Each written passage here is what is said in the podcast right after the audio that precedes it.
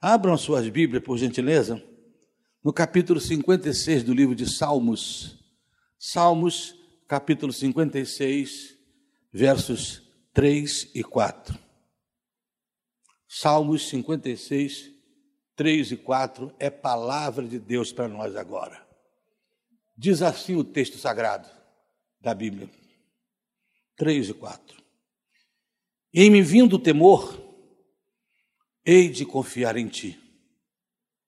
Em Deus, cuja palavra eu exalto, neste Deus ponho a minha confiança e nada temerei. E nada temerei. Amém, meus irmãos? Pai, eu oro com os meus irmãos agora, meus colegas, para que a unção do teu Espírito torne clara a mensagem e traga paz e consolo à vida do teu povo, porque é o que estamos precisando nesse momento. Fala conosco, Pai. Desça mais uma vez no meio de nós, assim como já o fizeste nesse período de louvor tão abençoado que quando cheguei encontrei. Agora fala-nos, fala-nos com poder e graça. Quando terminar esse culto, nós nos comprometemos dar-te toda a honra e toda a glória porque só tu mereces. É assim que agora nós oramos no nome forte do Senhor Jesus. Amém. Amém. Não sei se vocês sabem, existe na Bíblia 365 citações ou situações em que aparece essa frase: não temas. 365 vezes aparece essa frase. O que, que isso quer dizer? Isso quer dizer que tem um não temos para cada dia do ano. Né?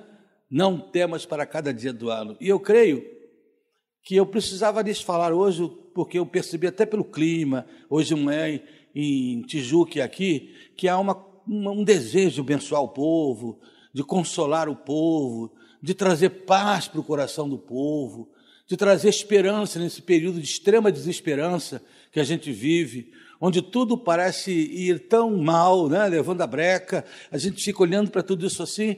Portanto, nada mais importante que nós, pastores, voltarmos agora às nossas mensagens para aquilo que o povo mais precisa: sustentação, consolo. Amanhã é segunda-feira, então você vai ter que enfrentar uma série de coisas, porque é assim que a vida está neste momento. Não temas, diz o verso 3. Em me veio o temor, hei de confiar em ti. Em Deus, cuja palavra eu exalto, neste Deus ponho a minha confiança e nada temerei. Nada temerei. É muito interessante essa palavra lá na língua hebraica que foi escrito o Velho Testamento, porque a ideia é a seguinte: em Deus eu ponho a minha confiança e não ficarei excessivamente assustado, e não me desesperarei. A ideia é: eu não terei ansiedade exagerada, eu não passarei por pânico em meio às dificuldades da vida. É isso que diz o texto. E olha, você há de concordar comigo, irmão querido, irmã amada, vocês hão de concordar comigo que nós estamos vivendo um período da história em que, se há uma coisa que não falta hoje, são motivos para a gente ter medo.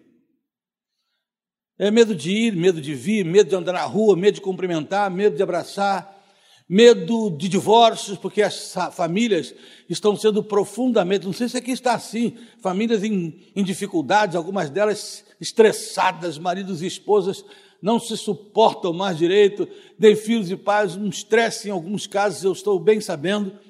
Há outros que têm medo da pandemia e medo até que cria pânico exagerado, há pessoas que têm medo de, do desemprego, há um desemprego galopante tomando conta de nossa gente, enfim, tudo isso aí são coisas, as enfermidades que são motivos de medo. Medo das drogas, medo, aquele eterno medo da violência, que não apareceu agora, sempre houve.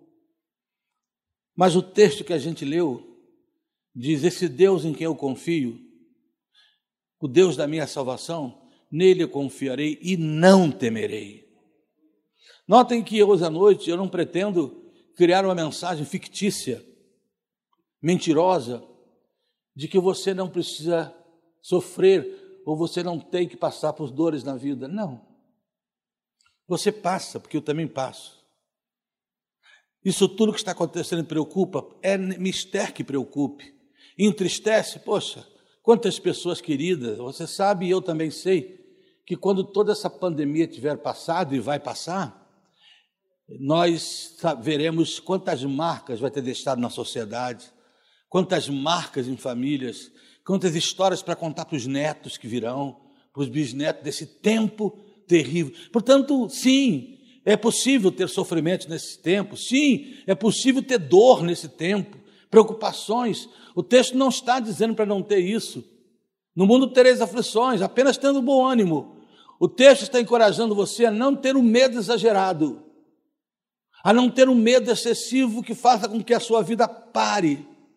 Talvez, meus irmãos em Cristo, esse medo, eu não tenho nenhuma dúvida de afirmar isso hoje, que esse grande medo é dado ao estilo do evangelho que tem sido pregado em muitos lugares hoje em dia. Como assim, pastor? É um evangelho voltado para aqui e para agora. Então os crentes não têm mais saudade do céu, não pensam mais no céu. Então entra em pânico quando, quando, quando tem a possibilidade da morte se avizinhar. E na verdade, nossa morada não é aqui, nós somos forasteiros aqui. Nós precisamos voltar a falar do céu, colocar para os crentes a verdade do céu, a grandeza do céu. Se o mundo não consegue compreender isso, a igreja tem que compreender que ela é forasteira aqui. Paulo diz: nossa morada está nos céus, de onde aguardamos a bem-aventurada manifestação da glória de Deus. Nossa morada é o céu. Paulo disse o seguinte: olha, para mim o viver é bom, mas o morrer é lucro.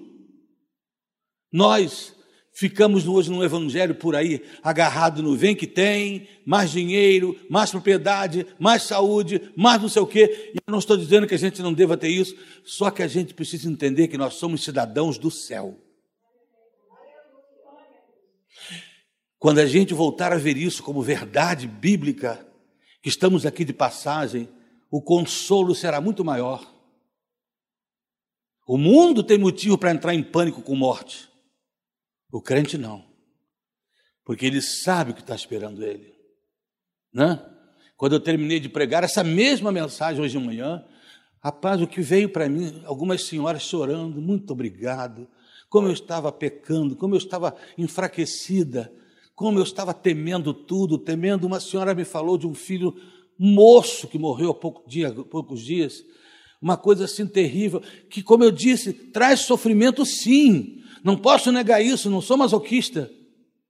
Eu estou tentando dizer é que o crente tem outra visão da morte, tem outra visão do sofrimento. Pedro disse: quem quiser viver piamente em Cristo padecerá dificuldades. E nós precisamos estar prontos para isso. Eu me lembro quando Paulo fez aquela viagem que foi chegando numa determinada cidade com, com seus companheiros, caminho de Jerusalém, ele ia para Jerusalém. Quando ele passou na cidade, o pessoal o recebeu e veio um profeta chamado Ágapo, homem de Deus, companheiro de Paulo, e disse assim: Olha, eu estou tendo uma visão agora. Qual é a visão que ele teve? É que Paulo iria para Jerusalém, mas lá ele seria preso. E ele pegou o cinto de Paulo, tirou de Paulo, amarrou as suas próprias mãos, amarrou os seus pés e disse: Assim fará contigo. E aí diz que todo mundo começou a chorar. E aí diz que todo mundo começou: Por favor, Paulo, não vai não. Não vai para Jerusalém, não. Não vai, não, porque você vai morrer lá. Eles vão te matar, vão te prender, mas talvez te matem. Não vai, não. A resposta de Paulo foi aquele jeitão duro de Paulo de ser, disse assim: Que negócio é esse? Por que vocês estão me perturbando? Vocês estão me constrangendo com esse choro. Eu vou, porque eu estou disposto, não é só a sofrer por Cristo, mas é morrer por Jesus. E é morrer por Cristo. Portanto, meus irmãos queridos, essa visão de evangelho para aqui e para agora é fajuta. Paulo disse: Nós esperarmos apenas por esse mundo, somos as mais miseráveis das criaturas. Há um céu aguardando os salvos, onde não há pecado, onde não há dor, não há sofrimento. Regozije-se nessa verdade. Se alguém seu partiu foi para o céu, se alegre com essa verdade. Amém, irmãos? O céu é nosso em Cristo Jesus. Ninguém aqui precisa ter vontade de morrer, não é esse o fato. Mas ninguém aqui precisa temer a morte. O apóstolo diz assim: porque se vivemos, para o Senhor vivemos. Se morremos, para o Senhor morremos. Portanto, quer vivamos, quer morramos, somos do Senhor. Isso é confiança do crente nessa hora. E eu queria mencionar para vocês apenas cinco áreas da vida, ou pelo menos cinco porquês você não deve ter medo excessivo em momento nenhum da sua vida. Cinco áreas. Pesquisando na Bíblia Sagrada, eu encontrei essas áreas. A primeira delas eu diria a você o seguinte: não temas, porque Deus é o teu livramento e o teu libertador. Amém ou não? Lá em Êxodo capítulo 14, verso 13, Êxodo 14, verso 13, é uma palavra animadora sobre isso. 14, 13. Moisés, porém, respondeu ao povo: Não temais, aquietai-vos e vede o livramento do Senhor, que hoje vos fará. Porque os egípcios que hoje vedes, nunca mais os tornareis a ver. Não temais, Deus vai livrar vocês. Minha gente Israel, naquele momento, ameaçou entrar em pânico. O povo começou a gritar, o povo começou a correr, alguns começaram a blasfemar. Para que, que nos trouxeste até aqui, Moisés? Por que nos tiraste do Egito, Moisés? Agora para morrer aqui, nessa miséria, ah, perturbado, perseguido por Faraó, que vai se vingar de nós? Sim, porque o povo olha para um lado, era deserto, não tinha como andar por ali. Do outro lado, montanhas. À frente, o mar. E atrás, o Faraó com seu grande exército. Não há para onde ir. Talvez eu esteja hoje falando para alguém que esteja se sentindo assim, sem saída. Talvez eu esteja falando hoje para alguém que está perdendo a esperança de que ainda pode existir amanhã. Sabe por quê? Porque às vezes as coisas parecem realmente que estão absolutamente e inevitavelmente perdidas. Eu imagino Israel olhando para dentro do mar e percebendo um minuto antes do mar se abrir, cinco minutos antes, o mar normal. Ninguém podia imaginar que aquilo ia acontecer. Ninguém podia imaginar que a qualquer momento o Deus do céu traria livramento. A situação era de fato desesperadora. A, a situação é de fato parecida com o que muitos de nós estamos vivendo hoje. Mal sabiam eles que Deus estava para fazer algo maravilhoso. E quando eles menos esperavam, e quando a coisa parecia impossível, o mar se abriu. Aleluia! Meu irmão, está te parecendo difícil, está te parecendo impossível. Escuta o que eu vou dizer a você: o mar vai se abrir. Vai chegar a hora certa em que o mar vai se abrir. Toma posse disso. Aquilo que te parece sem saída hoje, o Senhor tem saídas. O Senhor tem saídas que eu e você nem imaginamos, porque Ele é Senhor das saídas, Ele é Senhor de todas as coisas. Eu posso crer e dizer a você com todo o meu coração: espere em Deus, que Ele tem uma saída, de um jeito ou de outro, para o crente, Deus tem sempre uma saída. Israel estava vivendo uma situação impossível. E eu tenho visto que, por causa das situações se agravarem no planeta Terra e, e, no, e aqui no Brasil, eu noto as pessoas sem esperança. E como consequência disso, elas também estão esfriando na fé. Existem pessoas que realmente não estão frequentando a igreja porque não podem, porque são de risco, porque têm situações delicadíssimas. Entretanto, tem muitos que sucumbiram sucumbiram, tropeçaram na pandemia e ficaram para, trás, porque não conseguem vislumbrar a mão de Deus para livrar, para abençoar, para socorrer em todas as horas. Se a gente tivesse essa intenção na, na vida, se a gente tivesse esse tipo de coração, a gente não teria aqui um momento de intercessão, a gente não teria orado. Por quê? Ah, para que orar? Porque está acontecendo, vai continuar acontecendo. Nós oramos porque cremos num Deus que pode tudo, que pode todas as coisas e que interfere na história da humanidade, que a hora que Ele quiser, Ele se levanta e traz de volta a paz. Ele abre o mar quando o mar está fechado. Ele surpreende Faraó e todo o seu exército.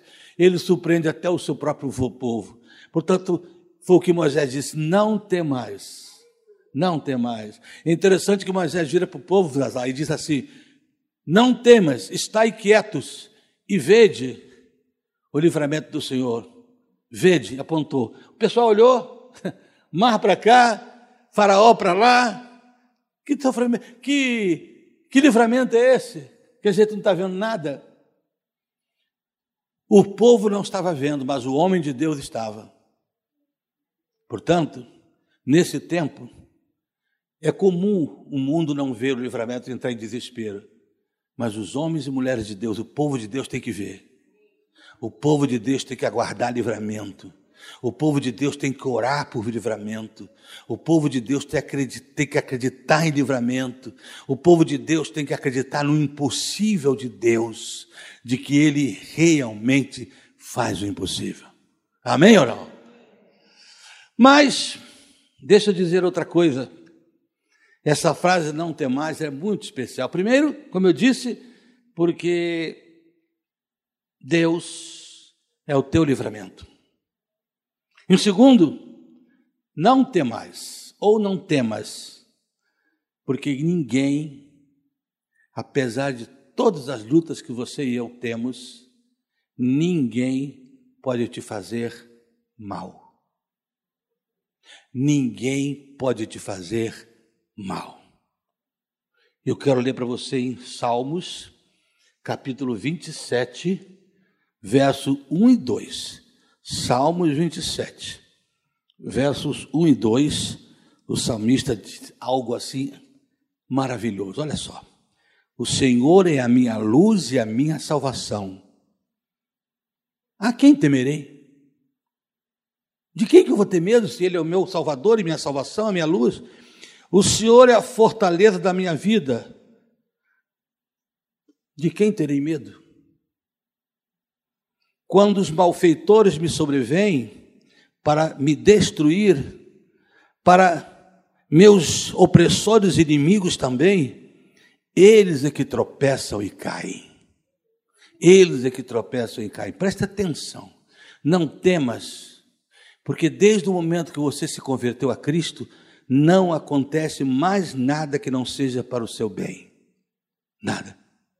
Preste atenção. Romanos 8, 28 diz que todas as coisas contribuem para o bem. Preste atenção que a, a palavra não é todas as coisas que contribuem para o bom, contribui para o bem. Tem uma diferença, pastor? Sim. Tem diferença porque algumas coisas que a gente acha que é ruim ia para o nosso bem. E algumas coisas que a gente acha que é bom seria para o nosso mal. Portanto, Deus faz com todas as coisas contribuir para o nosso bem. E algumas coisas parecem que não são para o nosso bem. Quando Davi pecou com Betseba, ninguém vai dizer que aquilo foi uma coisa boa. Ele adulterou com aquela mulher, foi um erro. Mas por causa daquilo ali é que nasceu Salomão. Por causa daquele erro é que nós temos o livro de Provérbios, livro de Cantares, livro de Eclesiastes, por causa de uma situação que eu e você não temos domínio sobre ela e que só Deus tem. E que isso contribuiu para o bem, por causa daquela situação. A Bíblia Sagrada diz que o menino que nasceu do adultério morreu, mas então Davi e Betseba tiveram outro bebê, e foi o nosso Salomão.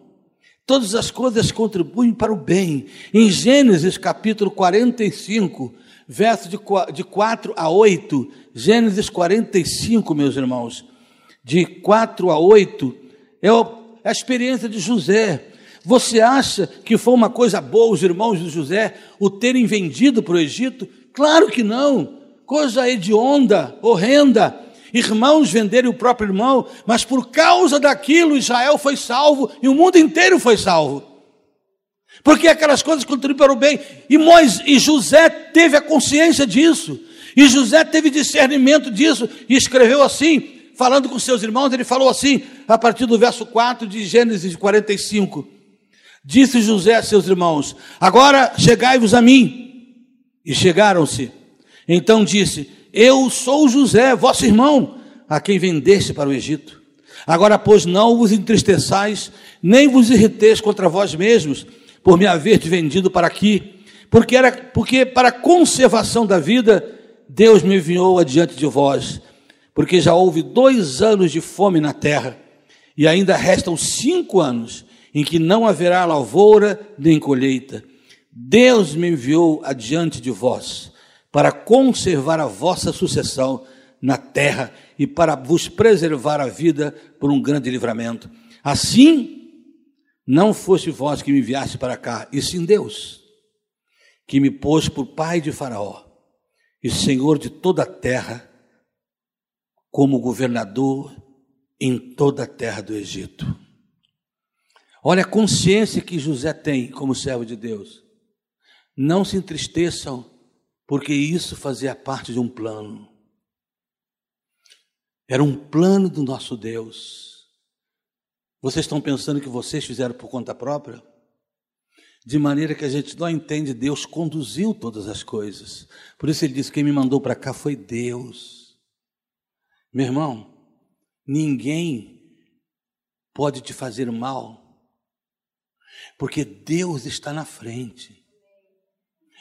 Notem bem os salmos que eu li, diz que quando os meus inimigos tentarem, eles é que tropeçam. Qualquer coisa que tentarem fazer contra você, quando foi o caso de José, Deus transformou em bênção. Deus transformou em vitória. É isso que a Bíblia Sagrada diz. Você pode estar seguro, porque o Salmo 34, verso 7, diz que o anjo do Senhor acampa-se ao redor daquele que os teme e os livra. Você está protegido por Deus. O que te acontecer, não sei o que é, na sua vida, saiba que o anjo do Senhor acampa-se ao teu redor. Se você é crente, você não está definitivamente sozinho nessa batalha. Nós não estamos sozinhos. Que história é essa dos crentes entrarem em pânico nessa hora? Não. Sofremos, passamos por lutas, fazemos a nossa parte, temos as restrições, fazemos tudo que podemos na pandemia, mas o anjo do Senhor está conosco. Deus está com você, irmão. Quer vivamos, quer morramos, somos do Senhor. Portanto, a consciência de, de, de, do cristão em Cristo Jesus, a consciência que temos em Cristo, é que não importa o que aconteça, todas as coisas vão de contribuir para o meu bem. Não para o meu bom, mas para o meu bem. De alguma forma Deus está abençoando, de alguma forma Deus vai fazer alguma coisa extraordinária. Até mesmo aquelas mortes para as quais a gente não tem explicação, elas acontecem. Elas acontecem. Nós temos visto pessoas assim. Eu tenho pessoas aí, rapaz, que foi internado filho e pai. O filho morreu, o pai voltou para casa. Nós não temos explicação. Essa semana dois, morreram dois pastores. Um deles estava bem, foi internado, nem no, no, no respirador estava, nada disso, não estava no tubo. De repente, deu uma parada cardíaca. O que nos traz pânico é achar que Deus não está nisso. O que traz pânico é essa sensação que a gente tem que Deus só está no negócio quando está do meu jeito, quando ó, tiro do meu jeito. Que essas frases, quer vivamos, quer morramos, somos do Senhor, não acredito muito nela. Por isso, há de se ter nesses dias uma igreja mais profunda uma igreja mais forasteira, uma igreja com mais saudade do céu, para saber que nem mesmo a morte pode lhe fazer mal, irmão.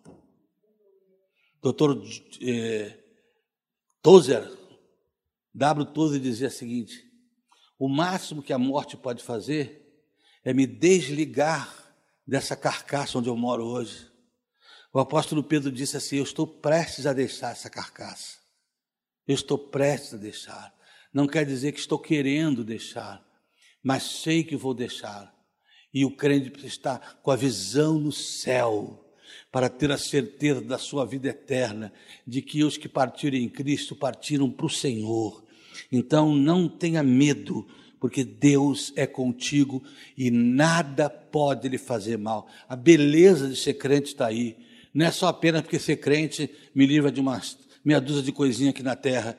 A beleza, a grandeza, a bênção de ser crente é saber que o meu destino eterno está seguro, que a minha vida eterna está segura, que eu não preciso me desesperar, porque a vida e a morte são igualmente bem-vindas para aquele que tem Jesus, para aqueles que têm no coração o príncipe da vida. A gente precisa voltar a viver isso, irmãos. Senão a gente vai tentar consolar os crentes com uma porção de coisa para essa vida aqui e não vai funcionar. Porque não funciona. Porque a igreja ora, nós oramos, olha, nós estamos numa reunião de oração, nós temos um grupo de oração que a gente botou o nome de Orando na Pandemia. São 24 horas, ninguém, é 24 horas direto. Cada hora um. Aliás, de meia e meia hora. Nós só vamos parar quando terminar a pandemia. De 20, 20 de meia e meia hora alguém muda. Pode, qualquer pessoa pode fazer. Tem gente de outras igrejas também. 24 horas. Orando, orando, orando. Mas enquanto oramos, muitas pessoas foram milagrosamente curadas. E enquanto oramos, algumas outras partiram para o Senhor. Partiram. E aí eu preciso lembrar da experiência de Pedro e Tiago presos. A Bíblia diz que enquanto eles estavam presos, a igreja fazia incessante oração por eles. Pedro foi milagrosamente tirado da cadeia. Tiago foi morto cruelmente a fio da espada. É o que é isso? Deus amava mais a Pedro ou a Tiago? Quem é que você acha que levou vantagem nisso aí? Para mim, sem nenhum fanatismo, sem nenhuma hipocrisia, foi Tiago. Porque deixou esse lugar de sofrimento, um homem em paz com Deus. Por isso, alguns vão e alguns ficam. Paulo disse: Eu tenho o desejo de partir. Que o Espírito Santo ajude a igreja a viver outra vez nessa calma. Nessa calma que só o Espírito pode trazer. Calma. É o que o Senhor diz: estou no controle. Fique quieto. Alguém morreu, eu amo. Alguém ficou vivo, eu amo. Não bata palma para Deus só porque o seu amigo ficou bom. Bata palma para Deus nessa hora, mas também esteja pronto a saber que Ele é capaz de, por amor também, levar alguns para si. Por isso que o profeta Oséias dizia assim: é ele quem faz a chaga e é ele mesmo que a cura. É ele que faz a ferida e ele mesmo a sara. Sabe o que é isso? O coração da gente fica ferido quando parte alguém. O coração da gente fica ferido quando alguma coisa ruim acontece. Mas ele que permite que o coração sangre, ele mesmo estanca o sangramento. Porque você pode confiar em Deus, porque ninguém pode te fazer mal. A partir do momento da sua conversão, você é de Cristo. E a Bíblia diz que o demônio não lhe toca mais. Jesus falou isso para os discípulos: O príncipe desse mundo está vindo, mas eu não tenho nada com ele, e nem vocês. Amém, irmãos? Volta para casa hoje em paz. Você está com Jesus? Você está em excelentes mãos. Você está nas mãos de alguém que não vai te largar nunca. Aleluias. Dendo que der, Ele te ama. Guarde isso. Eu resolvi essa questão de sofrimento humano assim. Se alguém vive, Deus é bom. Se alguém morre, Deus é bom. Se acontece uma coisa boa, Deus é bom. Se acontece uma coisa que eu acho que não foi boa, Deus é bom. Deus é bom, Deus é bom e é fim de papo. Ele é bom em qualquer circunstância. A gente não pode nunca colocar a nossa fé nos feitos de Deus, porque senão a gente fica maluco. Uma hora ele cura, outra hora ele leva. Nunca põe a sua fé nos feitos de Deus. Coloca a sua fé no caráter de Deus. Deus é santo, Deus é justo e te ama. Amém ou não? De qualquer forma, Ele está amando você. Nesse momento que o coração está doendo, Ele está te amando. Por isso, a terceira vez que eu uso o termo, o termo não temas para vocês aqui hoje, não temas. Jesus está com você em cada tempestade que você passa. Aleluia. Olha ali em Marcos capítulo 6, verso 50. Evangelho de Marcos, capítulo 6, verso 50. Diz assim a palavra de Deus: Pois todos os discípulos né, ficaram aterrados à vista dele, quando viram Jesus andando em cima do mar, sobre as águas. Mas logo lhes falou e disse: Tende bom ânimo, sou eu, não temais. Vocês estão no meio da tempestade, disse Jesus aos discípulos: Calma, sou eu. É que no meio da tempestade a gente começa a ver fantasmas. Foi o que aconteceu com aqueles discípulos. A Bíblia diz que quando olharam para o meio do mar, aquele vulto, eles acharam um fantasma. Aquela cena deve ter sido cômica.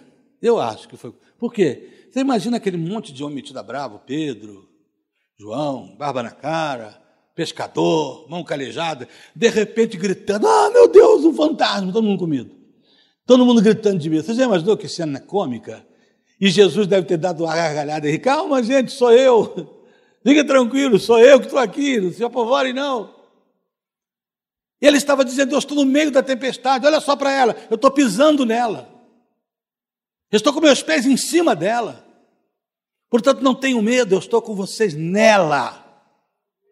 E tempestade é um negócio difícil, você sabe, há de convir comigo, porque ela geralmente aparece quando a gente menos espera. No tempo de verão não é assim que acontece, o dia está bonito, o sol está quente, as pessoas estão fazendo uma porção de coisa, estão na alegria, estão nas praias, estão não sei onde, de repente começa a vir aquela nuvem escura, fecha tudo e tchá!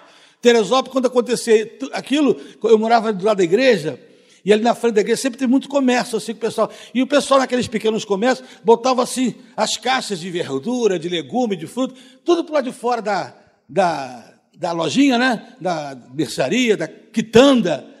botava ali fora. E de repente tinha que sair correndo para guardar aquilo tudo, porque a água vinha assim, ó, igual um rio naquela rua. E enchia tudo. Tempestade é assim. Tempestade é uma moça que sai para fazer um exame de rotina Alguns dias depois vai buscar o resultado e sabe que está com um tumor maligno. Tempestades. É o homem sempre muito alegre, comunicativo, brincalhão em casa, um dia começa a chegar cabrunhado, todo fechado. Um mês depois ele pede divórcio. Tempestades.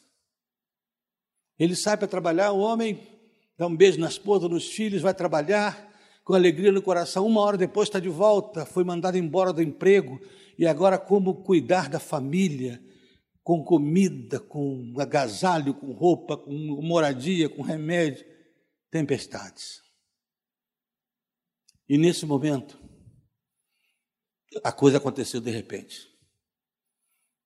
Quem de nós aqui, com sinceridade, podia imaginar no final de 2019 que nós íamos passar 2020 e grande parte de 2021 como estamos passando. Muitos não podiam imaginar que fechariam seus comércios, suas empresas, de repente. Isso é motivo de angústia profunda. E eu não estou dizendo que não é. A única coisa que eu quero encorajar você, que eu não sei como, mas Deus vai dar um jeito nisso. Sabe por quê, irmão?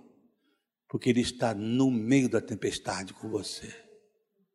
A tempestade não assusta o Senhor. A tempestade não assusta os filhos de Deus. Quando eles estavam numa outra tempestade no meio do mar, apavorados, com a água enchendo o barco, Jesus estava dormindo na proa. Sabe por quê? Porque Jesus não tem medo de tempestades. Ele estava dormindo, sabe por quê? Porque ele é senhor das tempestades. E ele não acordava com a tempestade, ele acordou quando os discípulos foram lá. Sabe por quê? Porque Jesus não acorda com tempestade, ele acorda com o clamor dos seus filhos. É por isso que nós continuamos clamando. Não é a pandemia que vai parar Jesus, são as orações dos crentes que, vai, que vão fazer com que Deus interfira nessa situação são as orações dos crentes. Senhor, o barco está virando, Senhor. A tempestade está aí. E nós, como cremos crentes, temos certeza que está no meio da tempestade. Pai, uma tempestade assolou a minha casa, estou desempregado, já alguém já partiu, já faleceu. Senhor, tem misericórdia de nós, sustenta-nos nesse tempo tão difícil, nessa hora tão extrema, essa hora tão terrível, tão incapaz da gente ter solução para ela. Senhor, nós cremos na tua intervenção. É por isso que continuamos orando.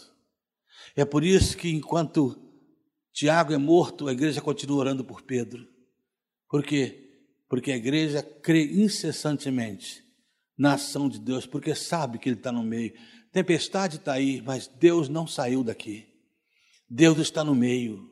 Deus está com você lá na sua. Deus está segurando na tua mão, ainda que a tempestade caiu de repente. Ele está com você. Portanto, tenha coragem. Em Isaías 43, verso 2, a gente lê assim: Quando passares pelas águas, 43, verso 2: Estarei contigo. E quando passares pelo fogo, a chama não arderá em ti.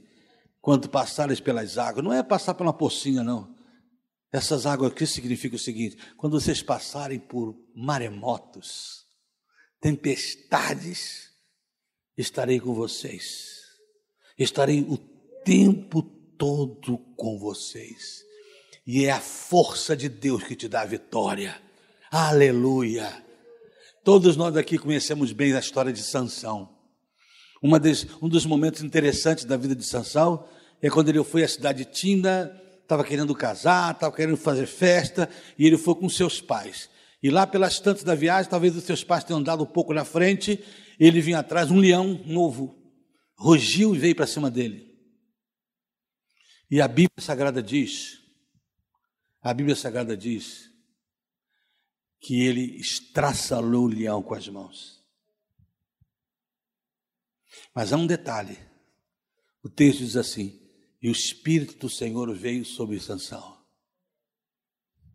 Minha gente, se você já viu filme de Sansão, ele geralmente é visto no filme como um cara fortão, grandão, cabeludão. Cabeludo, acho que é a única coisa verdadeira aí.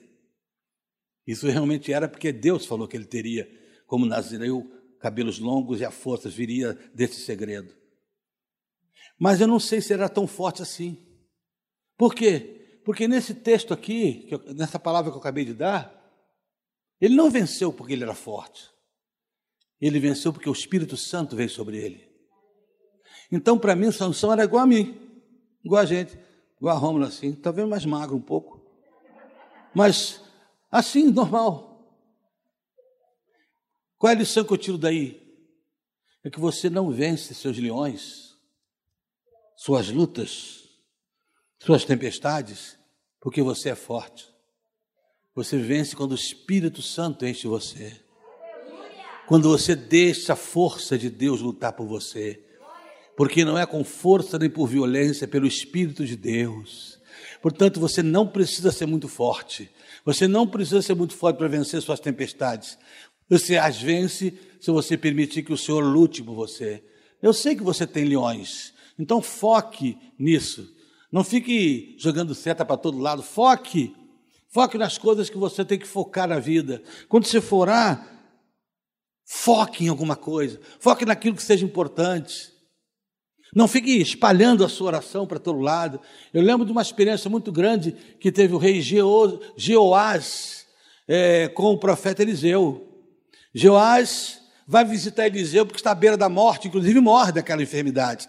E ele chega lá, ajoelha e chora. Senhor, o que vai ser da gente? O povo da Síria está todo contra a gente, eles vão matar a gente, vão destruir a gente. O que, eu faço?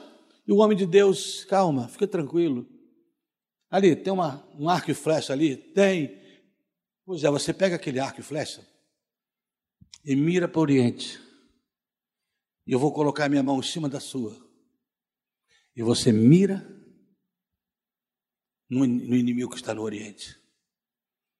Ok. Ele foi mirou, jogou a primeira flecha. Como dizia Lutero, orar. Orar é lançar as nossas flechas contra os inimigos é mirar o inimigo e mandar fogo. Ele mandou a primeira, mandou a segunda, mandou a terceira e parou. O profeta perguntou assim: Você já parou? Por que você não foi mais? Por que você não mandou mais flechas para acabar com ele de vez? Inimigo a gente não machuca, a gente mata. Meu pai sempre dizia isso para mim: cuidado com cobra. Cobra a gente não bate, cobra a gente mata. Então, você deveria ter mandado mais flechas. Você não devia ter parado tão cedo. Você parou, sabe o que acontece? Agora o inimigo vai te matar. Você vai ter uma vitória desse tamanho sobre eles. Porque depois eles virão contra você. Sabe, algumas vezes nas nossas tempestades a gente perde porque desiste no meio. Porque enquanto precisávamos continuar tirando com a mão de Deus sobre a nossa mão, com a mão de Deus aprovando a nossa oração, porque Deus precisa estar com você quando você ora, irmão. Você tem que estar um coração diante de Deus de tal maneira que ele possa abençoar a sua oração. A mão do profeta em cima da mão do rei significava que Deus estava com ele. Mas ele parou antes da hora. Ele fez como Abraão, que chegou perto de Deus na cidade de, eh, de Sodoma e disse assim: Senhor, se tiver 50, se tiver 50 juntos, o Senhor vai destruir a cidade? O Senhor vai destruir ou vai perdoar? Não, se tiver 50, eu poupo a cidade. E ele foi e perguntou de novo: Senhor, se tiver só 40, eu poupo a cidade. Deus com uma paciência. Senhor, não me leve a mão, não, vou perguntar de novo. Se tiver só 30, eu poupo. Senhor, fica zangado não. Posso perguntar de novo? Pode? E se tiver só 20, eu poupo da cidade. Senhor, pela última vez, Senhor. E se tiver só 10, eu poupo. Aí Abraão parou. Não tem nada escrito sobre isso, mas eu creio que se Abraão vai até um, Deus pouparia a cidade por causa de um justo. Mas Deus, mas Abraão parou em dez. Algumas tragédias acontecem porque a gente para antes do tempo de orar. Alguns divórcios acontecem porque alguém desiste antes do tempo de orar, de continuar enfiando a flecha do inimigo. As tempestades, elas existem, mas não parem de orar antes do tempo. Mantenha a sua vida de fé. Não tenha medo pois que os que esperam no Senhor renovarão as suas forças, subirão com asas como águias, correrão e não se cansarão, caminharão e não se fatigarão. Amém, meus irmãos? Em quarto lugar, eu preciso te dizer ainda: não temas. Por quê, pastor? Porque os planos de Deus para a sua vida, ninguém pode impedir. Ninguém pode impedir. Em Atos capítulo 27, verso 24, eu não vou ler, vou dar só o pano de fundo. Eles estavam vivendo uma hora terrível no meio do mar. Tempestade, quebrando o barco todo, o navio está vira, não vira. Enquanto o povo está desesperado, Paulo vai orar. E o anjo do Senhor aparece para ele e diz: Paulo, não temas. Verso 24: Não temas. É preciso que compareças perante César. E este que Deus, por sua graça, te deu, te deu todos quantos navegam contigo. Paulo, o navio vai quebrar todo, mas não tenha medo, você vai chegar. E tem mais, por causa de você, eu vou abençoar todo mundo que está nesse navio. É isso, irmão, por causa da nossa vida, Deus abençoa os nossos. Deus abençoa a sua casa por causa de você. Portanto, não temas que os planos de Deus se cumprirão. Aqui está Deus dizendo, Paulo, é preciso que você chegue em Roma. Sabe o que isso quer dizer, Paulo? Isso quer dizer que nada, tempestade, quebra-quebra de navio, nada vai impedir que você chegue em Roma, Paulo. Nada vai impedir, porque esse é o meu projeto. Meu irmão, acredite uma coisa: o projeto de Deus para a sua vida vai se cumprir. Portanto, descansa nisso. Aquelas pessoas que já partiram, o projeto de Deus era até ali, mas você está aí e eu estou aqui. Isso quer dizer que o projeto de Deus para nós prossegue. João, no capítulo 42, verso 1 e 2, diz claramente: Bem sei que tudo podes, e que nenhum dos teus planos pode ser frustrado. Nenhum dos teus planos. Jó viu a vida dar uma volta, sofreu, se machucou, perdeu tudo, depois recuperou tudo, porque o plano de Deus não vai de ser, deixar de ser cumprido. Quando Lázaro morreu, o Senhor Jesus levou quatro dias para chegar. Ele já estava morto, já estava sepultado, enterrado. Segundo Marta, ele já até cheirava mal. Mas nada pôde impedir o que Jesus tinha dito: essa doença não é para a morte, essa doença é para a glória de Deus. É isso que está acontecendo com você não é para tua desgraça, é para a glória de Deus. Isso que acontece comigo não é para minha desgraça, é para a glória de Deus. Deus está no controle. É mistério que seja assim. É preciso que aconteça assim, porque Deus está fazendo o melhor. Ainda que tantas vezes eu não consiga observar isso, mas Deus está fazendo, não temas, Ele está fazendo o melhor. Não temas, Deus te ama. Deus te ama. Tudo que Satanás quer é colocar em dúvida o amor de Deus por você. Não temas. Amém ou não? Diz para alguém que está do teu lado, mesmo meio de longe assim, pode até falar alto essa hora, não temas. Os planos de Deus vão se cumprir. Os planos de Deus. E finalmente, querida igreja, não temas. Um apanhado final. Você nunca andará sozinho. Nunca andará sozinho. Em Deuteronômio, capítulo 31, verso 8,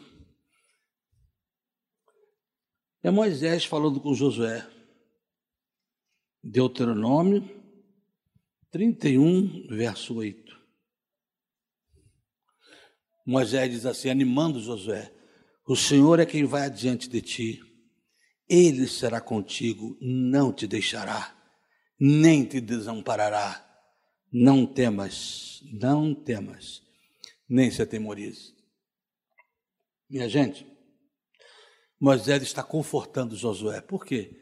Josué estava para assumir uma tarefa pesada. Ele ia substituir o maior líder que esse mundo já conheceu que andou pelo deserto com mais de um milhão de pessoas. O grande estadista Moisés, agora ele tem que substituir Moisés. Eu imagino o medo, eu imagino o peso que está sobre Josué. Mas então Moisés vira e diz para ele assim: O Senhor não vai te deixar, não te desamparará. O próprio Deus, falando com Josué, disse: Como eu fui com Moisés, serei contigo não te deixarei. Irmão, irmã querida, você está com algum peso? Alguma decisão a tomar que está pesando? Alguma atitude que está tendo um receio? Busque, busque a direção de Deus e saiba que Ele está contigo. Não temas, porque eu serei contigo. Se lá na sua casa só você é crente, não temas, Deus é com você lá e abençoará o seu lar. No seu local de trabalho, só você é crente, não temas. Você tem que tomar uma decisão muito importante e a responsabilidade é tão grande que está pesando, porque o Senhor disse então: Não te deixarei. O Senhor teu Deus é contigo por onde quer que andares. Hoje, ele não vai te deixar sozinho. Hoje, quando você chegar lá no leito da sua casa para dormir, Ele está lá. Amanhã, quando você acordar, Ele estará lá. E quando você sair para ir a algum lugar, Ele estará lá. O que você for fazer, Ele está lá. Não te deixarei. Eu, o Senhor teu Deus, te tomo pela tua mão direita e te digo: não temas, que eu te ajudo. Não temas que eu te ajudo.